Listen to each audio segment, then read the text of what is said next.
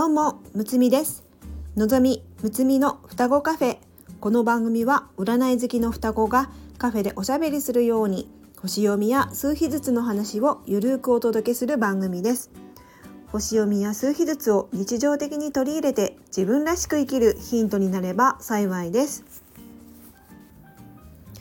皆さんおはようございます。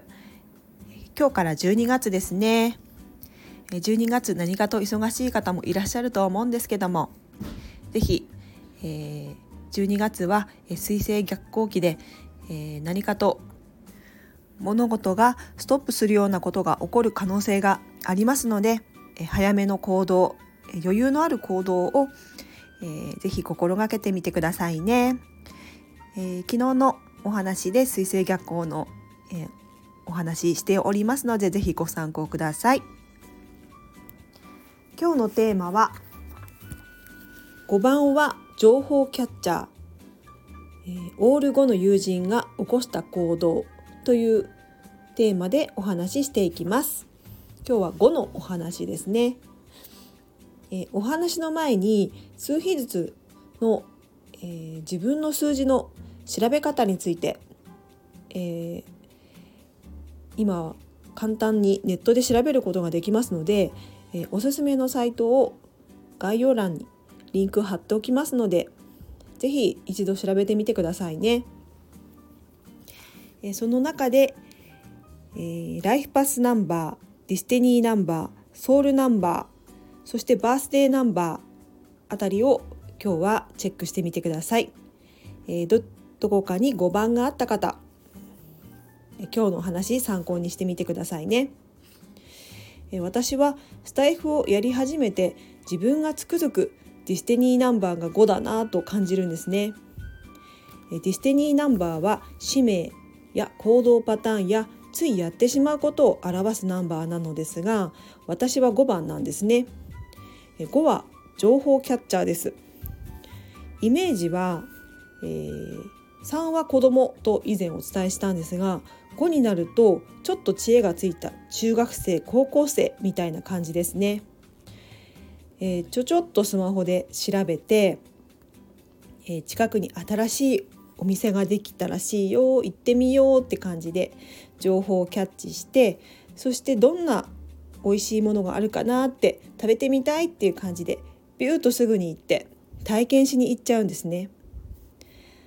スタイフを触り始めて自分が GO っぽいことをやってるなと思いますね。例えばこの前は他の方がタイムスタンプ貼っておきますねとトークで言っていてえ何タイムスタンプって何なんって思いましてそして概要欄に行くとスタンプが、えー、貼ってあってこれかって分かって、えー、すぐに、えー、調べ出すんですね、えそして自分でもやってみてあーすごいこんなことできるんやへえ便利やなって感じで、えー、情報をキャッチしてその情報に興味があったらすぐにやっちゃうんですね。私の場合ディスティニーナンバー、えー、自分の体や行動パターンを表す、えー、ところが5番なので何も意識しなくても体が勝手に動いちゃう感じで5っぽいことをやってますね。えー、調べてみて、えー、ライフパスナンバーディスティニーナンバーソウルナンバーバースデーナンバー、えー、あたりに5があった方、えー、どこに5があるかで少し意味合いも捉え方も違ってくるんですけども何かしら5の要素は持っている方なので参考にしてみてくださいね。私の友人でライフパスナンバーとディスティニーナンバーとソウルナンバーが全て5のお友達がいるんですがその子が以前転職したいと言って動き始めた時に求人情報を見ていて気になる会社があったらしいんですがそこは求人が出ていなかったと話していたんですね。そこでディスティニーナンバー5番の私が過去に自分が聞いたことあった、え就職に役立つような情報をその子にたくさん伝えたんですね。で、え求人が出ていなくてもえ問い合わせしてみたらって感じで、えー、彼女の背中を押しました、えー、彼女が気になっているのが、えー、お店だったので直接、え、お店に行って聞いてみたらいいじゃんって、え、私が伝えたんですね。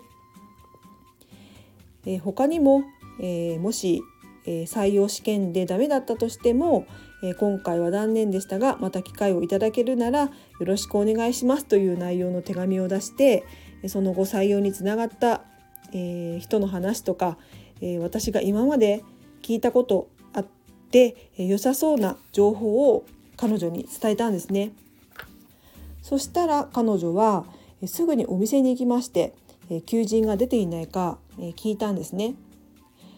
そしたら店員さんがびっくりして「今日求人を出しました」と2人でタイミングが良すぎて驚いたそうです。えー、すごいですよね。